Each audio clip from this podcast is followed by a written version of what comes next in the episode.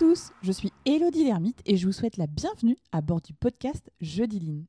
Renforcer sa valeur ajoutée, s'inspirer, mettre des mots simples sur des sujets a priori complexes, bref, apprendre, comprendre pour appliquer, c'est ce que vous trouverez ici chaque semaine. Mon objectif, vous donner les clés et les astuces pour booster concrètement la performance de vos activités, quelles qu'elles soient. Jeudi Line, c'est aussi entrer dans l'univers de ceux qui innovent, améliorent au quotidien en partageant avec eux, attraper leur essentiel, faire un pas de côté pour nourrir son propre voyage. Mettre en œuvre des solutions sans avoir identifié les causes à la racine du problème entraîne des dépenses et des efforts inutiles. Ça, on en est tous convaincus. Trouver la cause racine, nous en avons déjà parlé, notamment avec les 5 pourquoi, c'était l'épisode 15, et aussi avec Nicolas Frébourg, avec l'arbre des causes, dans l'épisode 32. Aujourd'hui, nous allons parler cause et effet grâce au cinquième, qui vont nous permettre de considérer à 360 degrés des causes possibles. Toutes les causes peuvent être classifiées selon les 5 ou 8 catégories, car vous avez peut-être pu constater ou entendre parler parfois de cinquième ou même de huitième. En fait, il s'agit d'une extension des cinquièmes. Il y a trois M qui ont été ajoutés. Alors 3 plus 5, ça fait 8. J'espère que vous me, suivez. Donc, en tout cas, le sujet ou le problème à traiter, vous pouvez avoir 5M, 6, 7 ou 8M. C'est ce que l'on va voir aujourd'hui. Commençons par les 5M. Qu'est-ce qu'il se cache derrière déjà la lettre M? Et ensuite, nous verrons les 3 M que l'on peut ajouter. Alors le premier M, c'est main-d'œuvre. On pourra par exemple classer dans ce M les éléments suivants. Connaissances, compétences, les habilitations, les formations, l'organisation de l'équipe de travail avec les absences et les remplacements. Le deuxième M, c'est milieu. Ce M concerne l'environnement de réalisation de la tâche. La température, la luminosité, l'humidité, la pression, l'ergonomie. Point important que l'on a souvent tendance à mettre un peu de côté. Le troisième, matière. Ce M fait référence aux éléments qui entrent dans le processus. Il ne faut pas les confondre avec les éléments déjà présents tels que les moyens de production. On va prendre un exemple, une pince, ou le milieu, un établi. Là, on est vraiment sur la notion de matière. Donc dans ce M, on va pouvoir avoir comme élément les composants, la matière première, sa qualité, ses spécifications, son approvisionnement, son circuit aussi euh, au sein de l'entreprise. Nous avons, savons par exemple que l'homogénéité de la matière peut engendrer des perturbations sur les procédés de fabrication. Le quatrième M, c'est la méthode. Et dans méthode, on va retrouver par exemple le mode opératoire, la manière de faire, les standards, le respect des standards, l'application de la méthode. Et enfin, le dernier, le cinquième, moyen. Et dans ce scope, on va trouver les machines, les outils, mais aussi l'entretien du matériel, sa capacité et les réglages associés.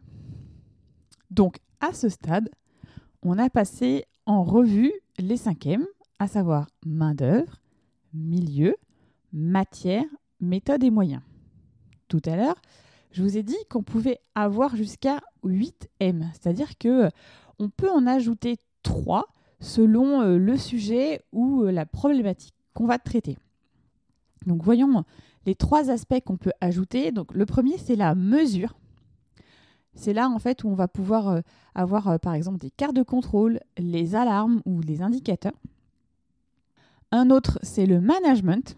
Il s'agit de là de mettre en évidence les causes qui ont pour origine les décisions hiérarchiques. Alors attention euh, à ce M entre guillemets parce qu'il peut rapidement devenir le fourre-tout dans lequel chacune des autres causes trouve son origine. Donc vraiment à utiliser euh, avec vraiment un, axe vraiment très orienté sur le management, mais il faut aussi prendre du recul à, bon escient. Et enfin, le dernier, les moyens financiers avec les coûts associés euh, au sujet. Le plus important, et ce qu'il faut vraiment retenir, c'est qu'il faut adapter les axes en fonction de votre métier, du contexte et surtout de la problématique que vous cherchez à résoudre. L'intérêt du cinquième et des troisièmes euh, par extension, c'est qu'il vous apporte une approche méthodique dans la recherche des causes. Vous avez un problème, l'objectif évidemment, c'est de le résoudre de manière pérenne. En utilisant cette approche, vous êtes certain de ne pas oublier un aspect. Généralement, le cinquième est présenté sous la forme d'un diagramme dit en arête de poisson. Là encore, la schématisation vous permet de visualiser les causes possibles émises et de se reposer la question peuvent-elles réellement créer l'effet, le problème que l'on rencontre? Un autre atout euh, de cette visualisation, c'est que c'est facilement compréhensible et donc c'est simple en termes de communication. Les discussions de groupe, elles seront aussi plus efficaces. Chacun pouvant suivre le brainstorming, parce que oui, c'est un brainstorming, le brainstorming des causes possibles. Donc très clairement, vous allez avoir aussi euh, visuellement euh, devant vous, vous pouvez faire un, diagramme en forme d'arête de poisson, où vous pouvez aussi lister les différents M que vous allez explorer par rapport à la problématique que vous avez à traiter. Et visuellement, en fait, vous pouvez noter les causes possible que vous euh, avez envisagé parce que vous êtes en mode brainstorming. Et ça c'est vraiment euh, efficace euh, parce que des fois évidemment quand on est dans un groupe de travail, on peut décrocher un petit peu et pas forcément écouter qu'est-ce qui était évoqué. Et là en fait visuellement vous allez pouvoir fédérer tout le monde. Un autre point qui est important et ça je le répète à chaque fois pour que le brainstorming, justement, il soit efficace dans la recherche des causes possibles, il faut évidemment avoir autour de la table des personnes qui connaissent bien la situation, mais qui aussi proviennent d'horizons et de positionnements différents par rapport à la question. Ça peut être euh, des différences de services, ça peut être euh, des experts, ça peut être euh, des utilisateurs. c'est souvent, il faut quand même un minimum l'utilisateur final.